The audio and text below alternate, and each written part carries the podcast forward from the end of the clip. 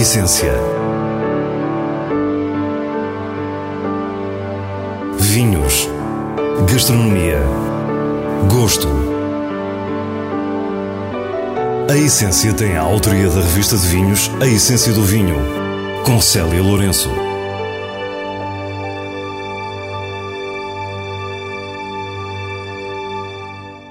Boa noite. A essência desta semana é diferente porque vivemos dias diferentes. Temos o privilégio de lhe trazer a história inspiradora de Bento Amaral, diretor dos Serviços Técnicos e de Certificação do Instituto dos Vinhos do Douro e do Porto. Depois temos várias sugestões para esta quadra tão especial. Terminaremos com os vinhos de bolso, onde aproveitamos para revisitar um clássico para crianças.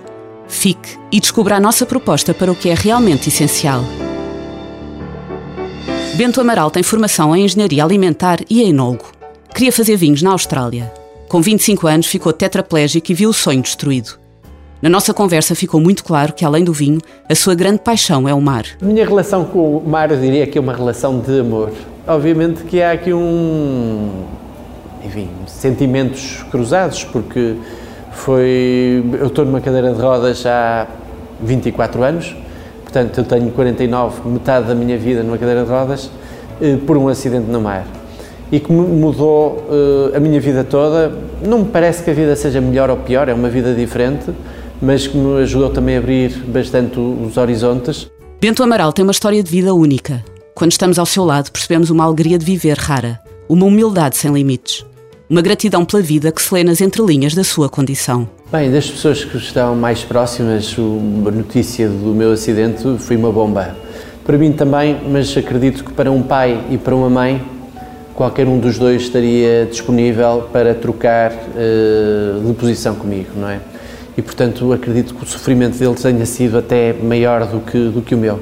Manteve sempre uma atitude positiva e fala-nos do mérito dos que estavam à sua volta. E é espantoso, porque não é comum, mas eu não tive grandes períodos de depressão ou de negativismo e digo que isto será mais devido, provavelmente, também devido a mim, mas mais devido aos, à minha família, aos meus amigos e a todo o pessoal médico, porque continuaram a acreditar em mim como um ser humano eh, e olhar para mim como um ser humano.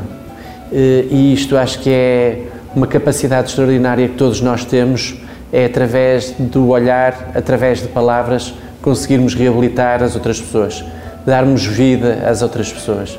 E foi isso que aconteceu com, com este núcleo, diria, de Natal, que me rodeia e que me rodeou nessa altura. Bento Amaral transmite uma paz que nos contagia. E apesar de intuirmos a resposta, perguntámos se é uma pessoa crente. Sou, muito.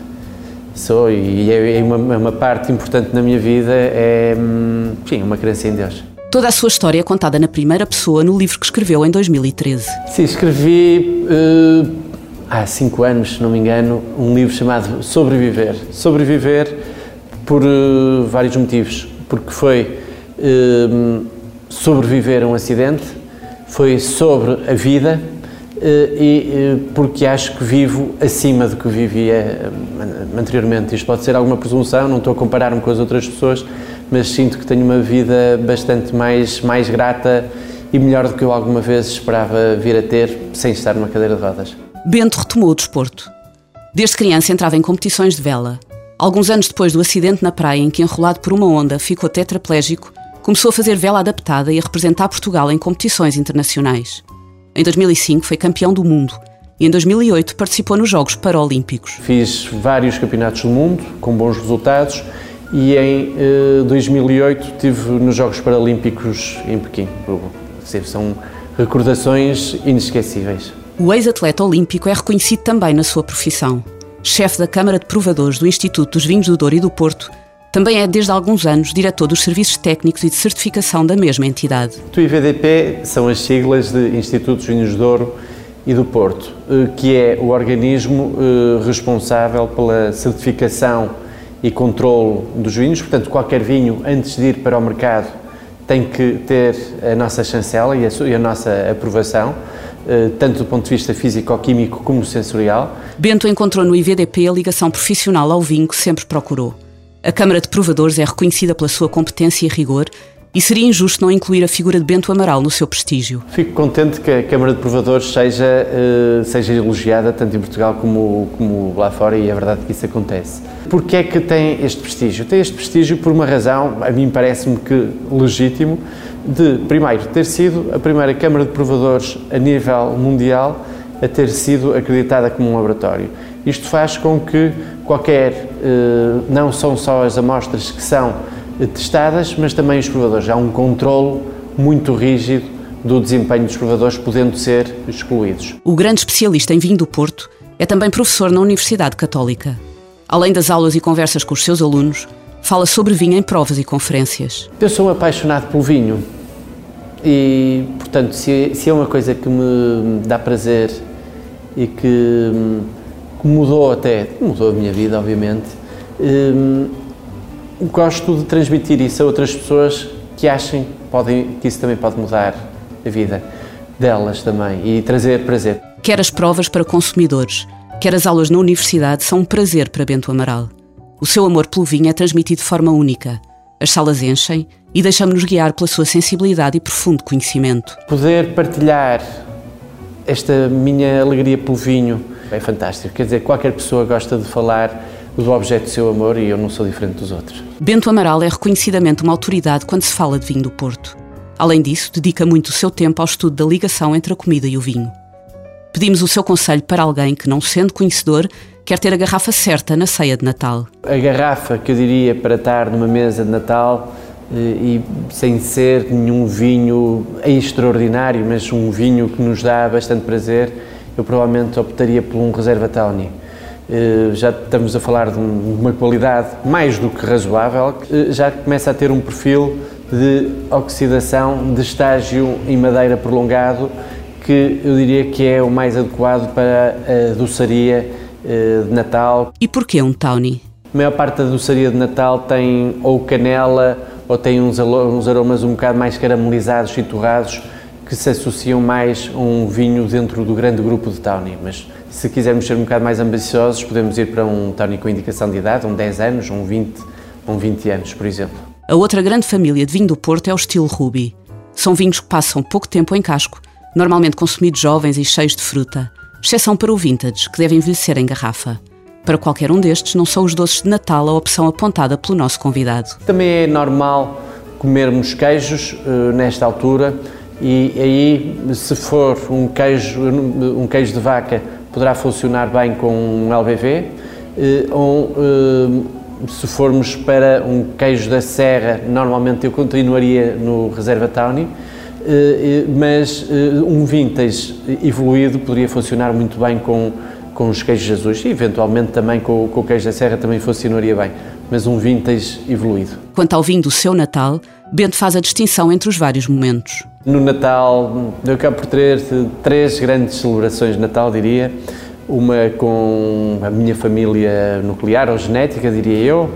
Uh, depois uma com a família da minha mulher mais pequena e depois com a família alargada da minha mulher, que somos mais de uma centena de pessoas. E aí, obviamente, que uh, é, é mais importante, se calhar, a confraternização do que o vinho, porque para, uma centena de pessoas é mais difícil termos uma qualidade muito elevada, mas obviamente com uma qualidade agradável há sempre. Revelou-nos também o que nunca falta no seu Natal, a ligação clássica que mantém ano após ano. Eu diria que a mais tradicional acaba por ser uh, realmente um Tawny velho, uh, normalmente são vinhos um bocado mais velhos do que os 20 anos, com, com as sobremesas, com a doçaria tradicional de Natal, não é? E além dos doces e do vinho do Porto, como é a consoada? Em casa da minha mãe também não há muito uh, o hábito do bacalhau cozido, é mais ou um capão ou um uh, peru recheado e nesse caso também normalmente abro uma garrafa de melhor qualidade, um vinho, um vinho já com, com alguma idade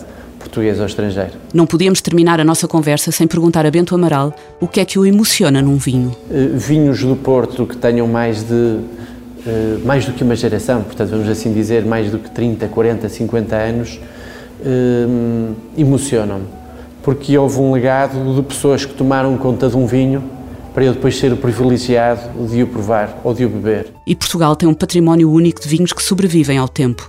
Bento Amaral faz questão de nos relembrar essa riqueza incomensurável. Muitas das vezes eh, nós portugueses, ou principalmente quem está mais ligado à área do vinho, nem se apercebe deste privilégio. Não há muita gente no mundo que tiver a possibilidade de provar vinhos do século XIX.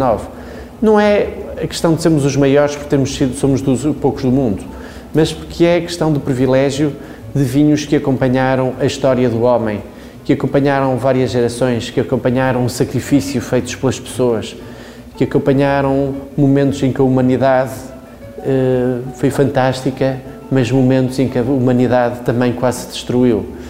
E claro que isto tudo, no mínimo, para mim, merece uma reverência e um respeito enorme. Para finalizar, fala-nos da emoção de beber o vinho mais extraordinário da Borgonha.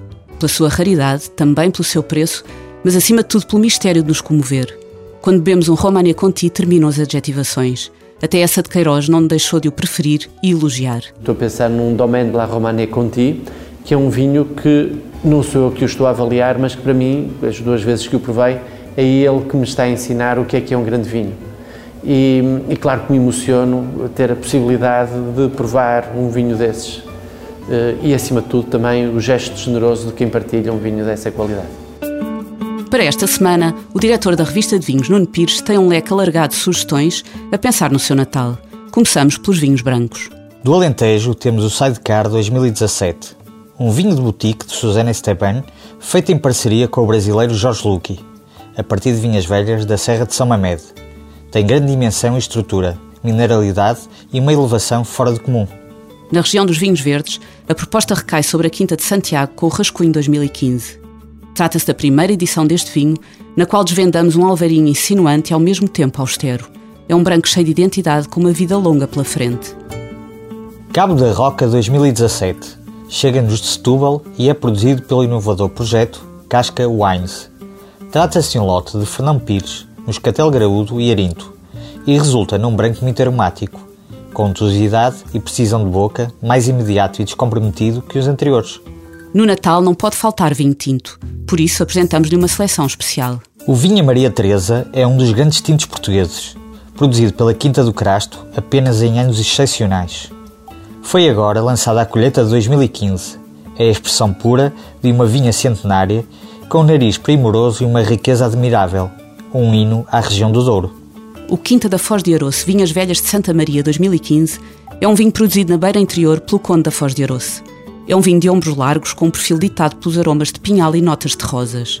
Um tinto com caráter, longe da facilidade frutada. Pachá Negramol 2017 é um vinho produzido por Joaquim Gomes no Algarve. É um varietal de Negramol de uma única vinha com mais de 60 anos.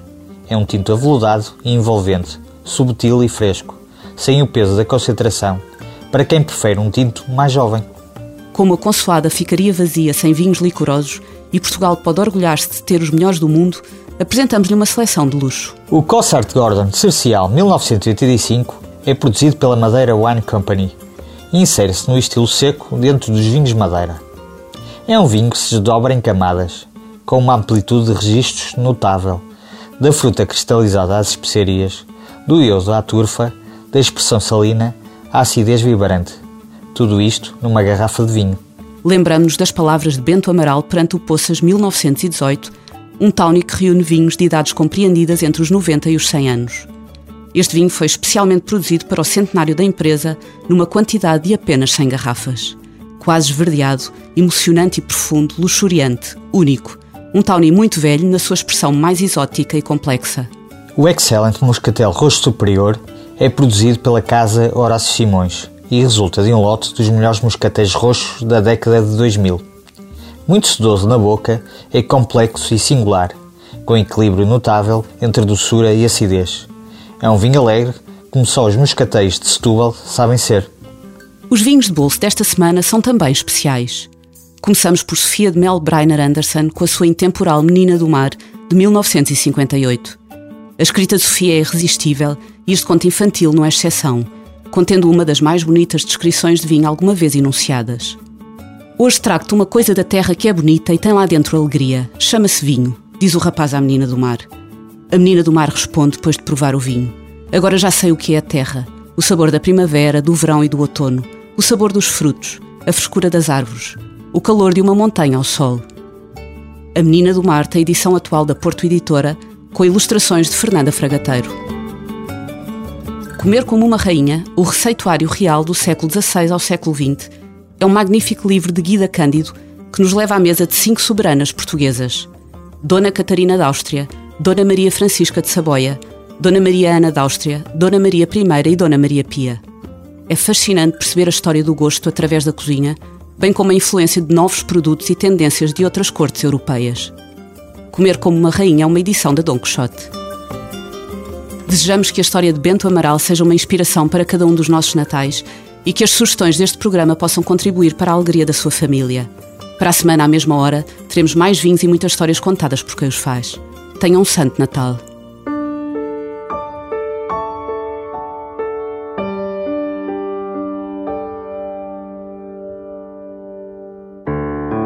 A essência. Vinhos. Gastronomia. Gosto. A essência tem a autoria da revista de vinhos A Essência do Vinho, com Célia Lourenço.